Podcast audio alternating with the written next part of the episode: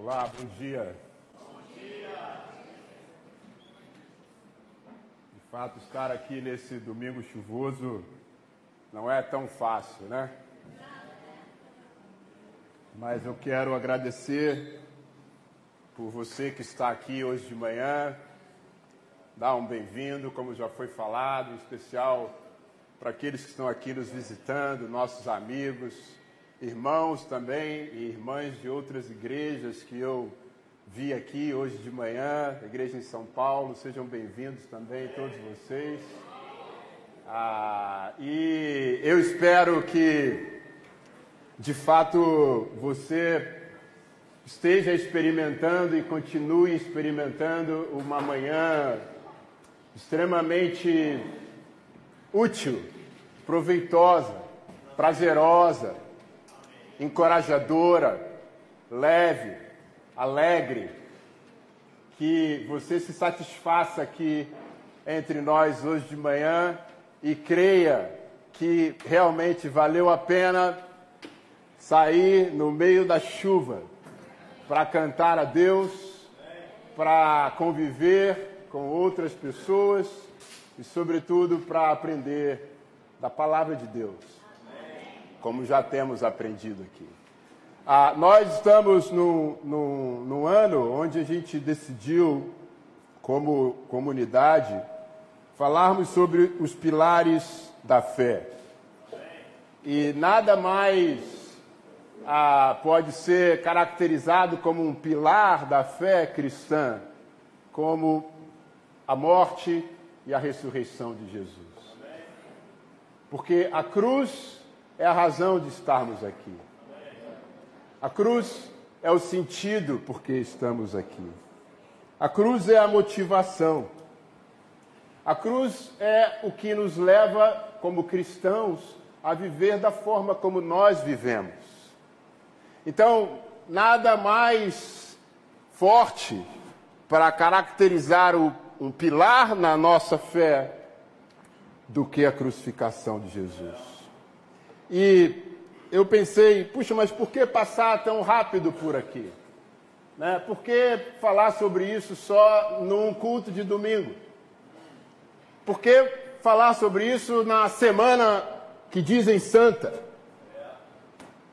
Por que não ir aos poucos, lendo, refletindo, aprendendo, entendendo todo o contexto daqueles últimos dias que Jesus viveu nesse mundo, conhecendo o coração daqueles que se envolveram mais de perto, conhecendo a postura que Jesus teve diante de tudo aquilo que ele enfrentou.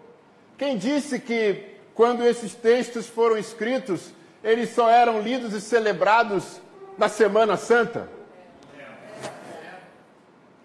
Quem disse que quando esses textos foram escritos, existia a paixão de Cristo?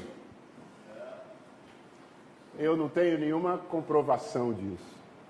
Então, eu não tenho nenhum problema de nós falarmos sobre esse assunto ao longo desse mês de abril, ainda que tradicionalmente a Semana Santa acaba hoje.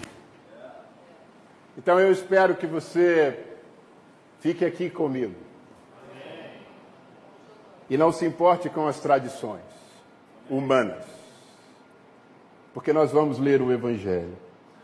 E o tema dessa série é o último capítulo. O último capítulo. E eu queria fazer uma breve oração. Pai, o Senhor conhece tudo, sabe de todas as coisas, e a Ti, Senhor, eu rendo toda a glória e toda a honra. E agradeço a Ti pela oportunidade de estar aqui com vida e, sobretudo, pelo privilégio de estar na igreja, celebrando o Teu santo nome. E mais que isso, Pai, tendo a oportunidade de usar a Sua palavra nesse momento para comunicar a Tua mensagem. O Senhor conhece as minhas limitações, os meus pecados, E eu quero aqui, Pai, ser apenas um porta-voz daquilo que o Senhor falou. Eu tenho ficado tão inspirado com essa história nesses últimos meses. Mas eu sei, Pai, que a minha inspiração como ser humano não é suficiente para comunicar a tua palavra e tocar nos corações e fazer com que aqueles que aqui estão presencialmente ou no vídeo também sejam inspirados. Portanto, Pai, humildemente, eu peço que o Senhor me use como uma ferramenta da tua vontade nesses minutos. Obrigado pelo Evangelho de João, por ele ter sido deixado para nós.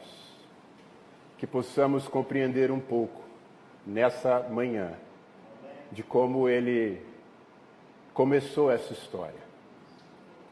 Em tudo oramos, em nome de Jesus. Amém. O último capítulo Geralmente é no último capítulo que a gente conhece, obviamente, o final da história, né? Os últimos capítulos, os, os personagens são revelados. No, no, último capítulo, a gente, a gente entende o enredo daquilo. Um, um, uma das séries que eu mais. Eu agora, a pandemia me fez descobrir as séries, né? Então, uma das séries que eu mais fiquei ansioso esperando o último capítulo foi Game of Thrones. Nem todos gostam dessa série, mas eu fiquei ali esperando o último capítulo. Alguns de nós também esperavam e esperaram ansiosamente pelos últimos capítulos dos Vingadores, a última, a última parte dos Vingadores. A Viviane disse para mim que uma novela que ela esperou o último capítulo foi Amor de Mãe. E eu também confesso que eu esperei o último capítulo de, dessa Amor de Mãe, para ver como ia acabar aquela história. Então, o último capítulo é quando as coisas se mostram como de fato são. E se você ler o Evangelho e refletir sobre a prisão, o julgamento, a condenação, a morte de Jesus e sua ressurreição é o último capítulo.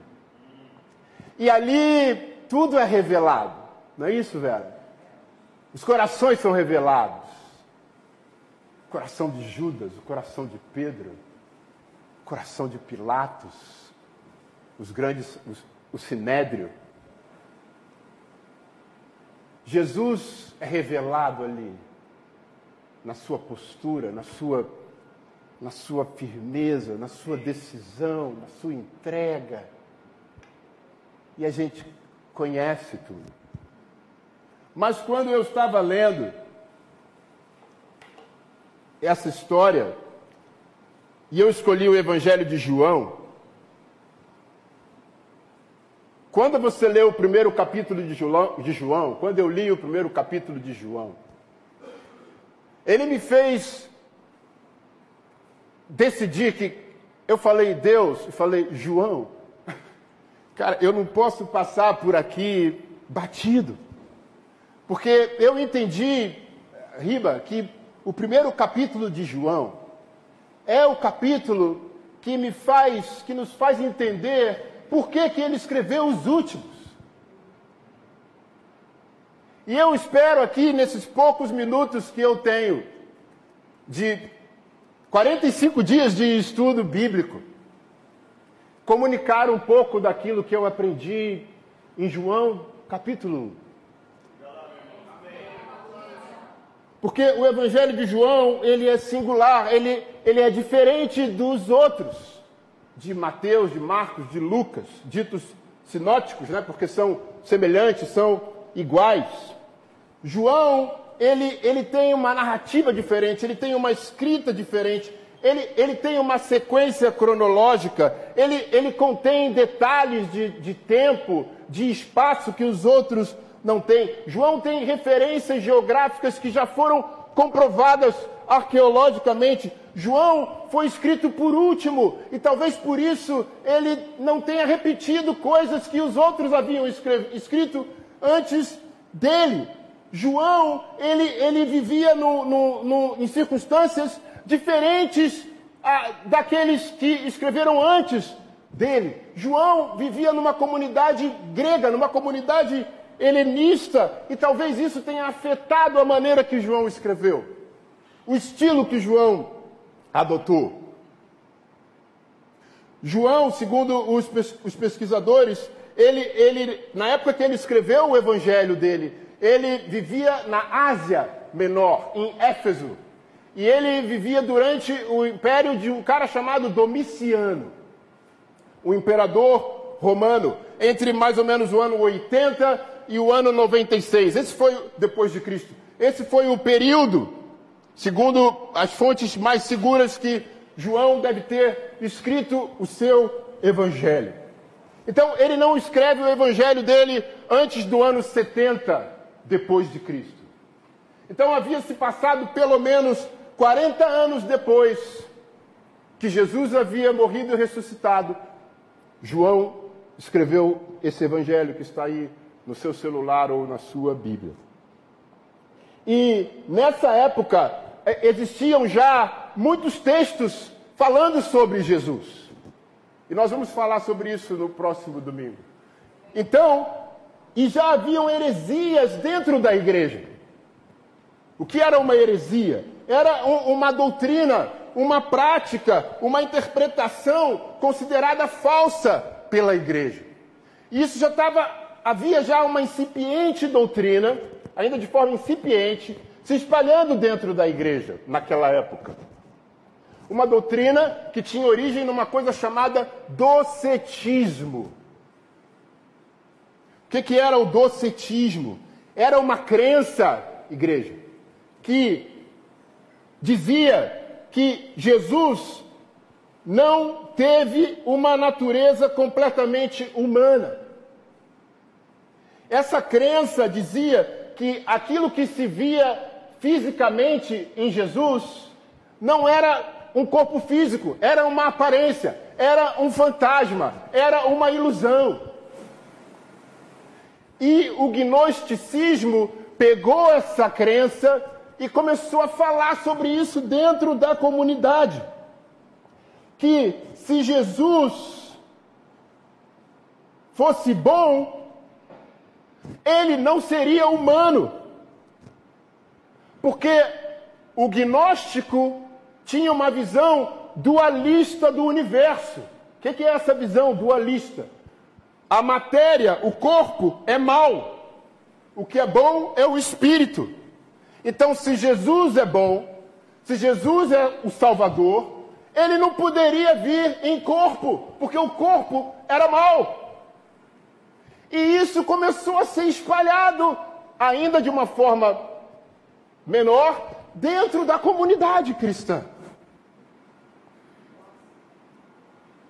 E aí, havia um, um, Os historiadores falam que havia um cara chamado Serinto, que ele era um cara que espalhava isso, no final do século I.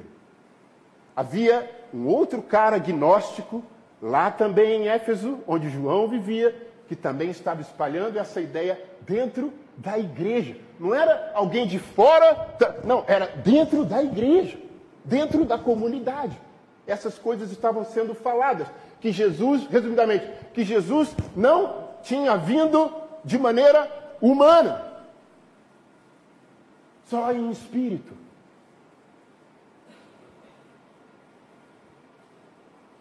Então, João, quando você lê o primeiro capítulo do evangelho dele, dentro desse contexto, Luca, dentro dessa visão, você entende por que e o que João está falando no capítulo 1. E você entende por que João foi tão rico nos detalhes da crucificação ou da paixão de Cristo, como dizem aí no capítulo 18, no capítulo 19, no capítulo 20, no capítulo 21. João capítulo 1, versículo 1. No princípio era a palavra, e a palavra estava com Deus, e a palavra era Deus. Ele, a palavra, estava no princípio com Deus. Todas as coisas foram feitas através dele, e sem ele, nada do que existe teria sido feito. Nele estava a vida, e a vida era a luz dos homens. E a luz resplandece nas trevas, mas as trevas não a venceram. Houve um homem enviado de Deus, cujo nome era João. Ele veio como testemunha para que testificasse a respeito da luz, a fim de que todos virem a crer por intermédio dele. João não era a luz, mas foi enviado para testemunhar da luz. A palavra é a luz verdadeira que, vinda ao mundo, ilumina toda a humanidade. Aquele que é a palavra estava no mundo, e o mundo foi feito através dele, mas o mundo não o reconheceu. Ele veio para o que era seu, mas os seus não o receberam. Mas a todos quantos o receberam, deu-lhes o direito de se tornarem filhos de Deus, ou seja, aos que creem no seu nome, os quais não nasceram do sangue, nem da vontade da carne, nem da vontade do homem, mas de Deus. A palavra se fez carne e habitou entre nós. Vimos a sua glória glória como a do unigênito do Pai, cheio de graça e verdade. O Logos, a palavra, o Verbo. Essa é a primeira coisa que João fala. E essa palavra grega só vai aparecer em Apocalipse 19. O que pensava uma pessoa contemporânea de João ao ler isso aqui? Ele está lá na comunidade e alguém vai ler isso aqui para ele, há dois mil anos atrás. Porque essa ideia do Logos, essa ideia da palavra, essa ideia do verbo, naquela comunidade, naquela época, era a razão universal. Era o sentido da vida, era a razão de ser, era tudo, era a força que fazia a intermediação entre o divino e a terra. Então, para aquelas pessoas daquela época, essa palavra tinha um significado, Rômulo, extremamente pesado e poderoso. E João está falando aqui, irmãos, igreja, amigos, que a palavra, o Logos, veio ao mundo. É assim que ele começa a pregação dele. Ele está falando tudo que vocês podem ter imaginado sobre a razão, sobre o sentido da vida, sobre o porquê de estarmos aqui, sobre tudo está somente e plenamente em Jesus. Tudo que vocês presumiam, tudo que vocês buscavam, tudo o que vocês imaginavam está em Jesus. Quando você estuda o Antigo Testamento, você vê que a palavra ela tem um papel importantíssimo no Antigo Testamento da Bíblia. Porque é a palavra que governa, é a palavra que cria, é a palavra que julga, é a palavra que dirige, é a palavra que presenteia. É a palavra. O Velho Testamento fala muito da palavra, do Verbo de Deus. No Velho Testamento, a palavra tinha um poder em si, tinha um poder divino. ela tinha uma grandeza própria, ela tinha autonomia. Salmo 12, versículo 12, versículo 6 fala: As palavras do Senhor são puras. Salmo 119, versículo 89 fala: A tua palavra, Senhor, para sempre está firmada nos céus.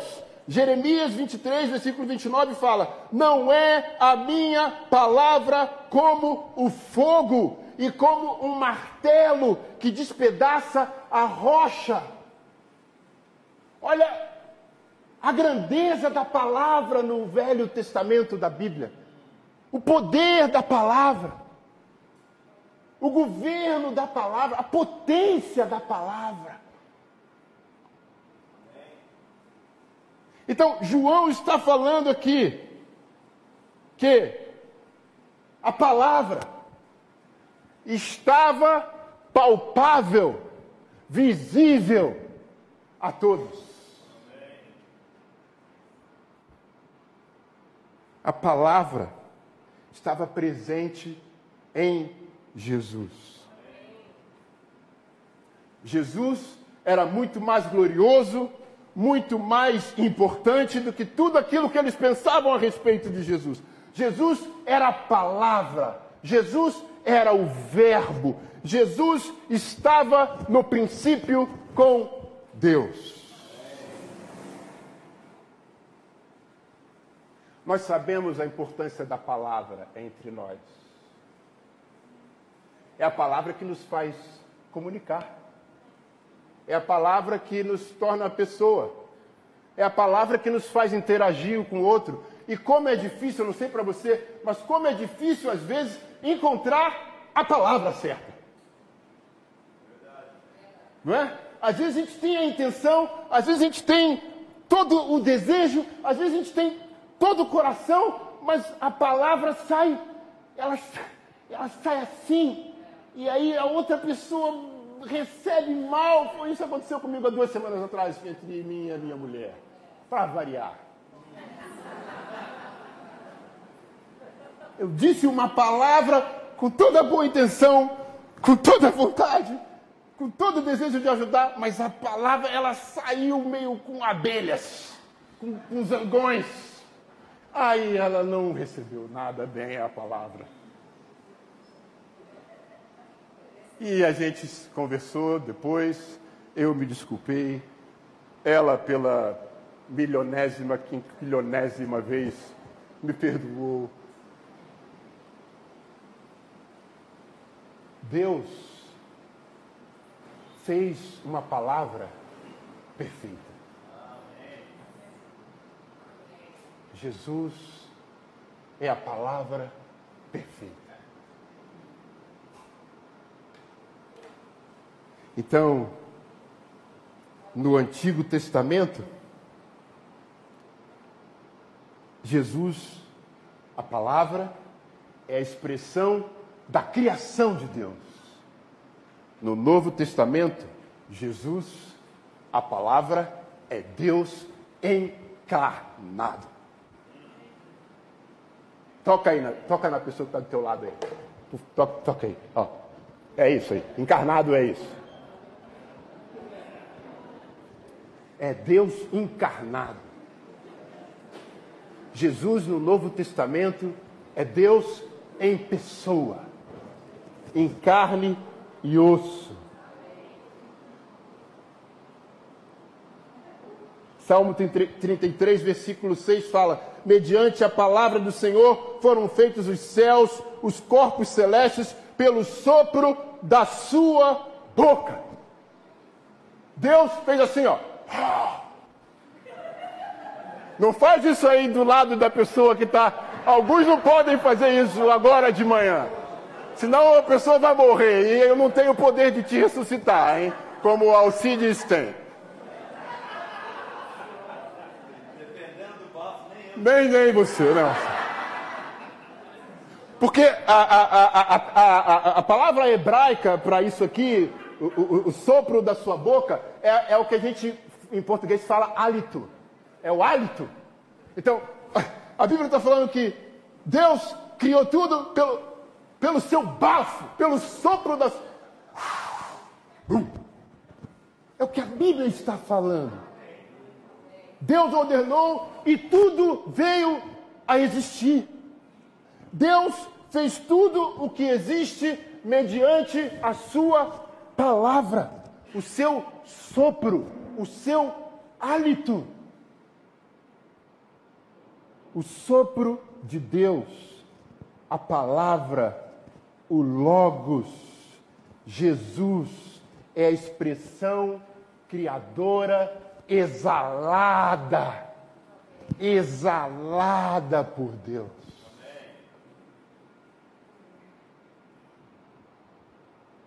Qualquer teoria sobre a geração espontânea das coisas, sobre a casualidade do universo, é refutada com essa passagem aqui.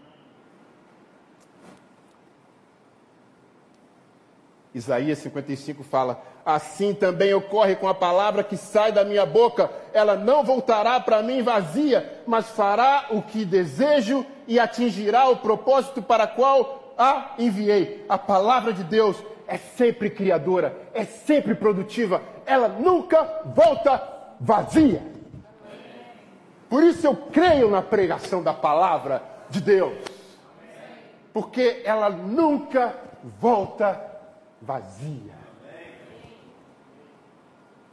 Salmo 107 fala: Ele enviou a sua palavra e os curou e os livrou da morte. Aqui a palavra de Deus é personificada como um agente de cura, de perdão, de consolo, de restauração. A palavra. Deus, através da palavra, através dos, do Logos, através do seu Filho, através de Jesus, criou tudo absolutamente do nada. Deus é o Criador e a Sua palavra, presta atenção aqui, Bruno, agora, ó, é o agente, é o arquiteto. Provérbios 8 Nasci quando ainda não havia abismos, quando não existiam fontes de água, antes de serem estabelecidos os montes e de existirem colinas, eu nasci. Ele ainda não havia feito a terra, nem os campos, nem o pó com o qual formou o mundo. Quando ele estabeleceu os céus, lá estava eu. Quando traçou o horizonte sobre a superfície do abismo, quando colocou as nuvens em cima e estabeleceu as fontes do abismo, quando determinou as fronteiras do mar para que as águas não violassem a sua ordem, quando marcou os limites dos alicerces da terra, eu estava ao seu lado e era o seu arquiteto. Dia a dia eu era o seu prazer e me alegrava continuamente com a sua presença. A palavra era o arquiteto de Deus.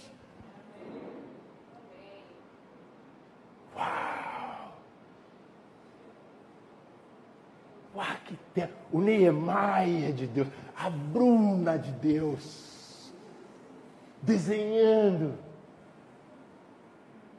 E era sempre prazeroso estar ali com Deus. Paulo fala em Colossenses: Ele é antes de todas as coisas, todas as coisas foram criadas por Ele e para Ele, e nele tudo subsiste. Cristo não tudo tem uma origem, Cristo não teve. Tudo teve um começo, Cristo não teve. Hebreus vai falar a quem constituiu herdeiro de todas as coisas e por meio de quem fez o universo. Aqui é o Novo Testamento, confirmando tudo o que o Antigo Testamento falava sobre a palavra em Jesus Cristo. Em João capítulo 8, 58, Jesus vai falar: Em verdade, em verdade vos asseguro, antes que Abraão existisse, eu sou. Abraão teve um começo, Jesus não.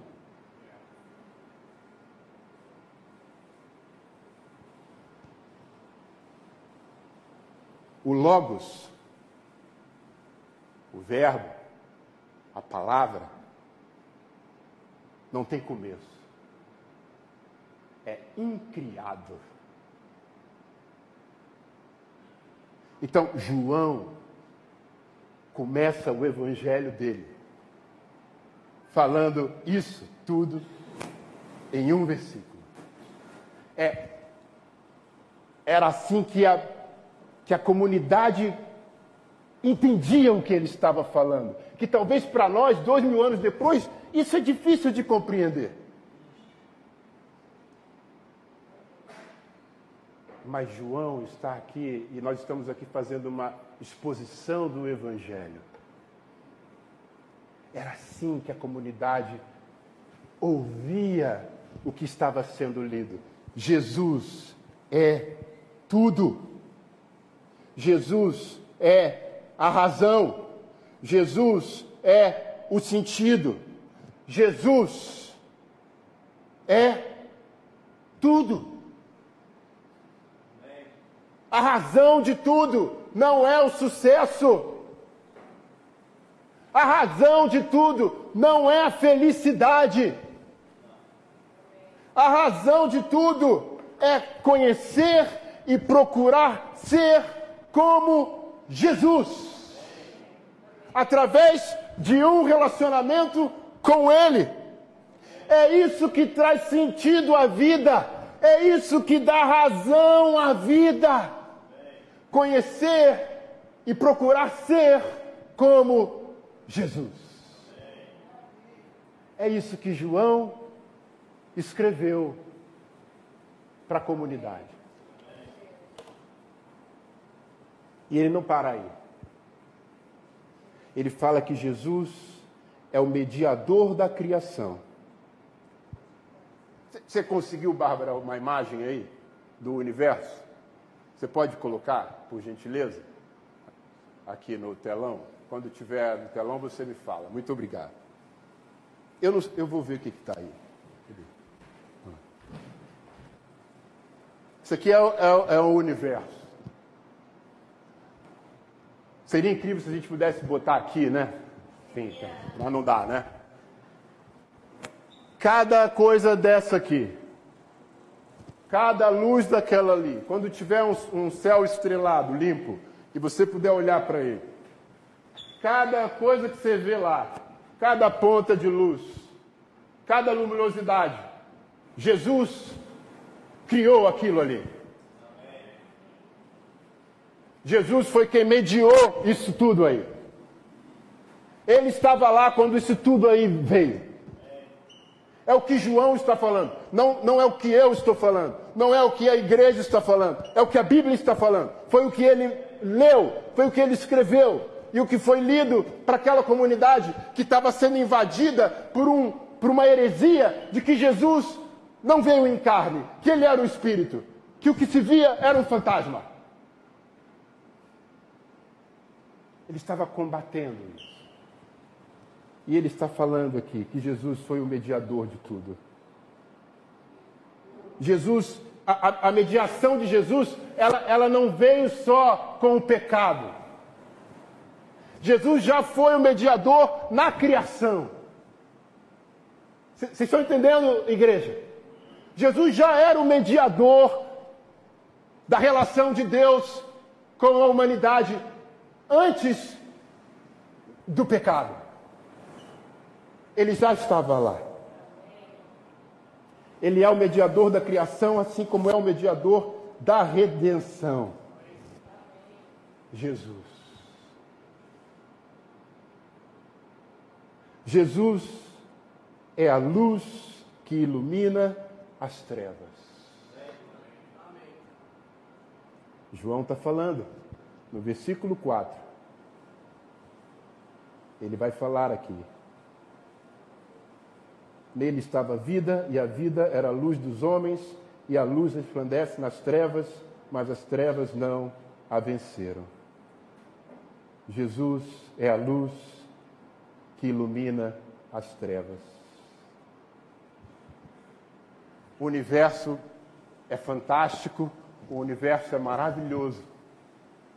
Mas imagina o universo se não tivesse vida.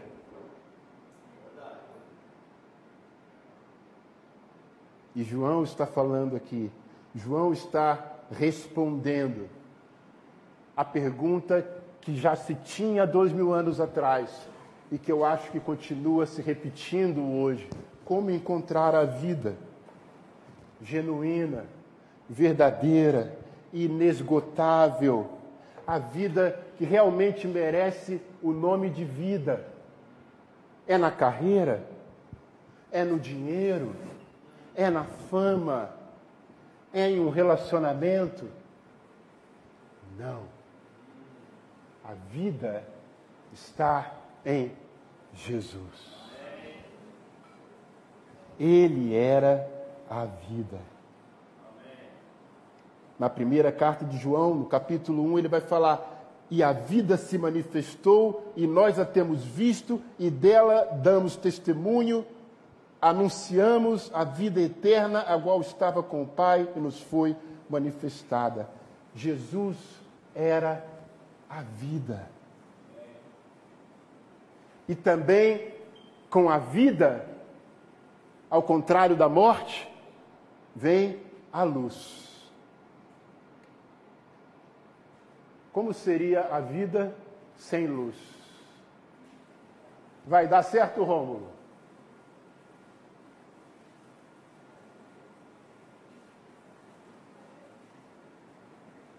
Uma pena que não tem uma cortina ali para a gente ter um efeito melhor. Isso seria a vida, mais ou menos, né? Sem luz.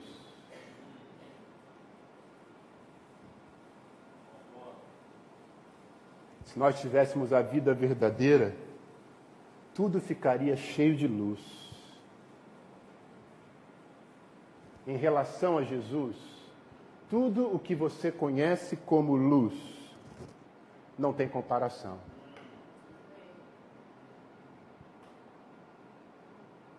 Aquele que trouxe a vida, aquele que trouxe a luz, foi rejeitado, foi odiado, foi morto.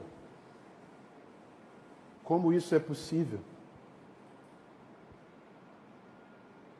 Como que o Criador de tudo chega na sua criação e só vê trevas?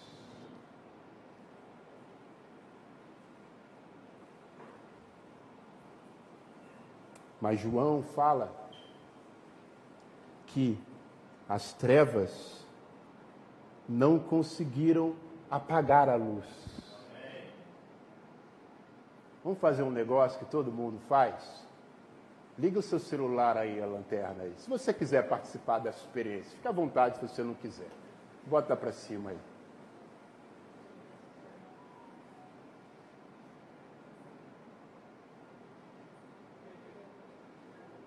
Uau. Se quiserem olhar para trás, estão aqui na frente.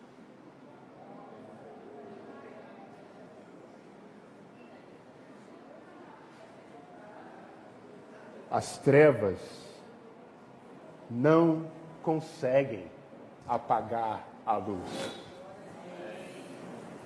A luz ilumina as trevas.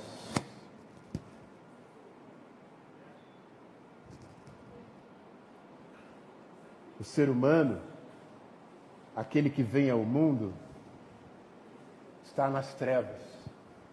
E ele carece da luz que ilumina. A luz resplandece nas trevas e ela não pode ser engolida pelas trevas.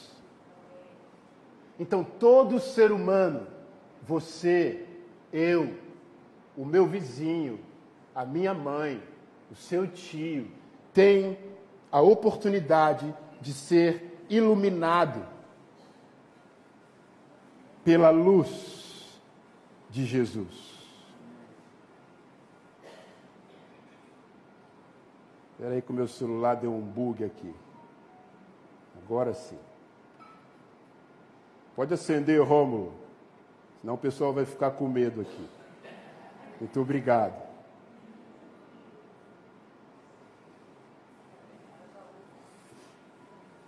O que será do mundo? Que não conhece e nem quer conhecer aquele que é a luz? O que será de você que não, que não quer conhecer aquele que é a luz, que ilumina, que traz a vida? Jesus era como um senhor que voltou para casa e que a família fechou a porta para ele. Não fecha a porta para Jesus. Porque Ele é a vida, Ele é a luz. Quem se abre a Jesus, quem se entrega a Ele com confiança, em obediência, João explica que ele dá o Logos, dá o direito a essa pessoa de se tornar um filho. Todos nós somos criaturas de Deus. Todos nós somos objetos da criação de Deus. Mas nem todos nós somos filhos de Deus. Porque você se tornar filho de Deus segundo João, capítulo 1, não é natural. Não sou eu que estou falando isso. Ele está falando. Mas todos quantos o receberam, versículo 12, deu-lhes o direito de se tornarem filhos de Deus, ou seja, aos que creem no seu nome, os quais não nasceram do sangue, nem da vontade da carne, nem da vontade do homem, mas de Deus. O nascimento, esse conhecer a Deus, ele não vem de maneira humana, ele é espiritual. E quando você experimenta isso, por meio do conhecimento de Jesus e da sua relação com Ele, da sua entrega a Ele, que não é emocional, que não é só racional, mas que vem do entendimento de quem Ele foi, do que Ele fez, do que Ele representa. E você se entrega em confiança e em obediência a Ele. A Bíblia fala que você recebe o direito de se tornar um filho de Deus.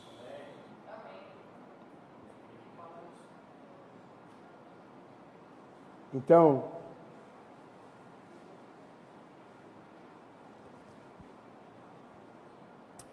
e para terminar aqui antes da ceia, Jesus veio em carne. Essa palavra carne que João usa aqui, ele não está usando essa palavra por acaso. Ele está usando essa palavra para rebater a heresia que falava que Jesus não tinha vindo em carne. Não, ele veio em carne. Por ele ter vindo em carne, que nós temos o relato da morte e da ressurreição de Jesus. Em todos os evangelhos. Então, Jesus não estava entre nós apenas como uma ideia. Jesus esteve entre nós como ser humano em 1 de João, capítulo 1, ele vai falar o que era desde o princípio, o que ouvimos, o que vimos com os nossos olhos, o que contemplamos e as nossas mãos apalparam. Jesus era carne. Então, amigos e igreja, Jesus é o Logos. Jesus é a razão. Jesus é o sentido. Jesus é o mediador da criação. Jesus é a luz. Jesus é a vida. Jesus veio como um humano. E todo aquele que confia nele e o obedece ele concede o direito de se tornar um filho.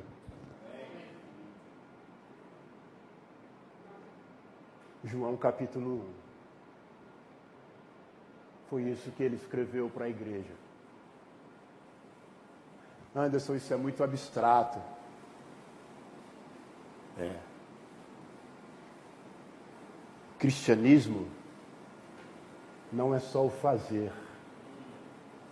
Cristianismo é ser.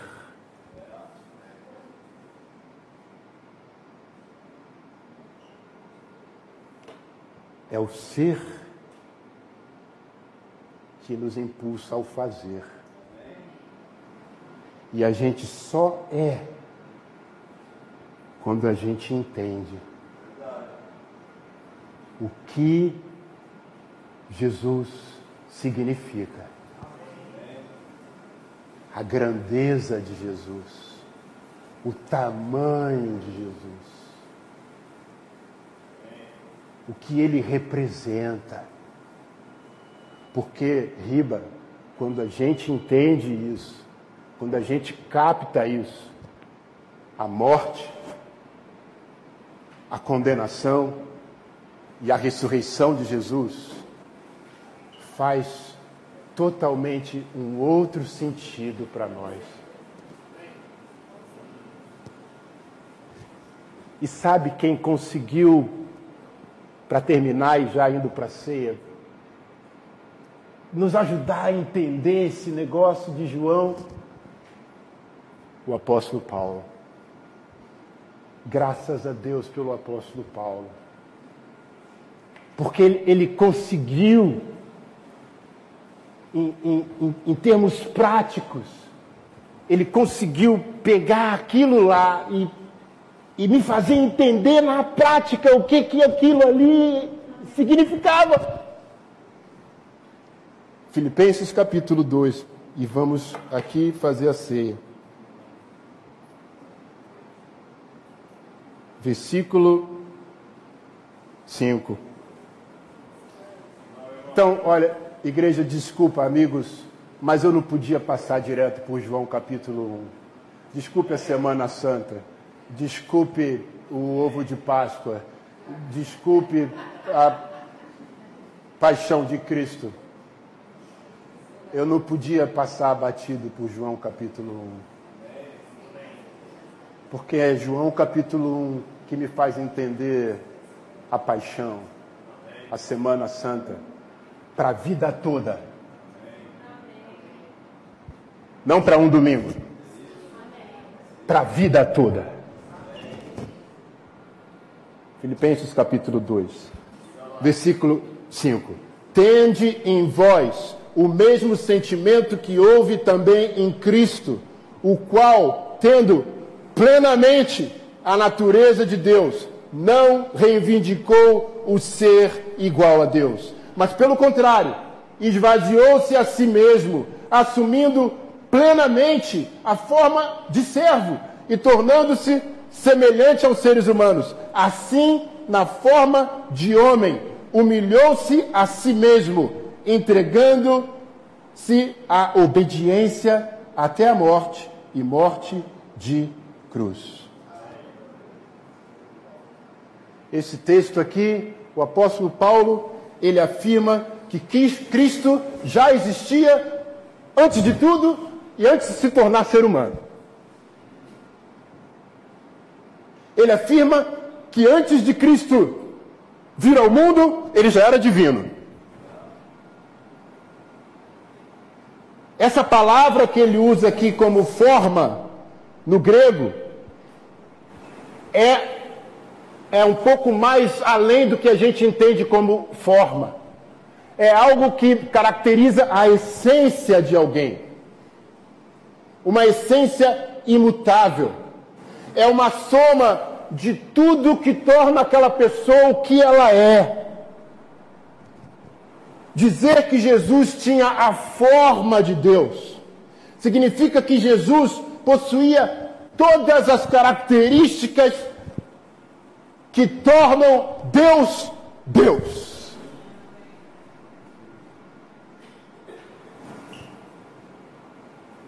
Jesus existia em um estado de igualdade com Deus. A divindade de Jesus era completa. Mas o ponto aqui de Paulo é qual foi a atitude de Jesus? Ele não considerava a igualdade com Deus uma coisa a ser alcançada, uma coisa a ser agarrada, indo mais no original, roubada, arrebatada, tirada à força, apegada. Ele não considerava sua igualdade com Deus algo a ser agarrado. Ele não considerava o seu status de igualdade com Deus como algo a ser guardado, como algo a ser apegado. Ele estava disposto a deixar de lado para salvar a humanidade. Ele não era egoísta. Ele colocava os interesses dele em primeiro lugar, em detrimento do, dos outros em primeiro lugar, em detrimento dos dele. Ele se doava ao próximo sem esperar nada em troca. Ele ajudava naturalmente quem estava à volta dele, sem precisar de incentivos, recompensas e não se queixava do serviço prestado. Isso era o altruísmo de Jesus, explicado pelo apóstolo Paulo. Jesus se fez nada.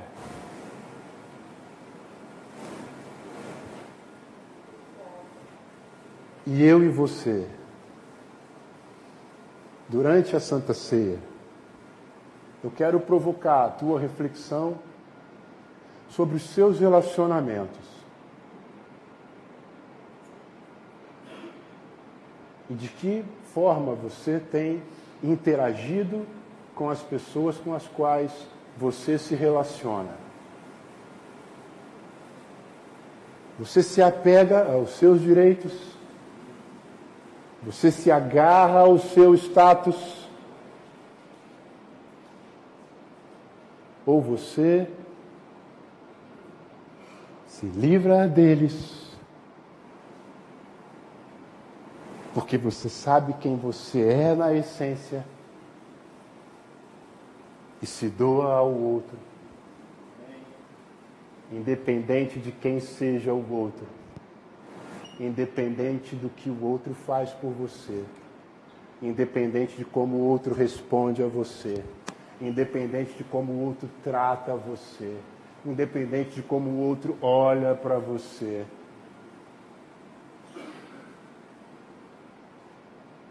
Assim foi Jesus.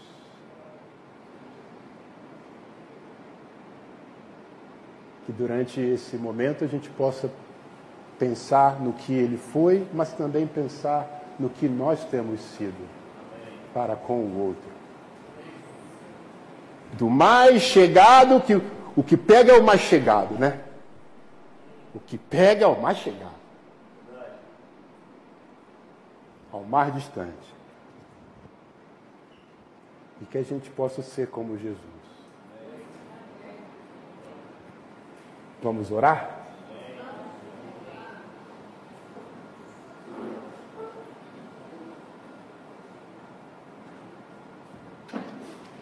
Pai, eu não sei como esse evangelho era recebido nas comunidades onde ele era lido.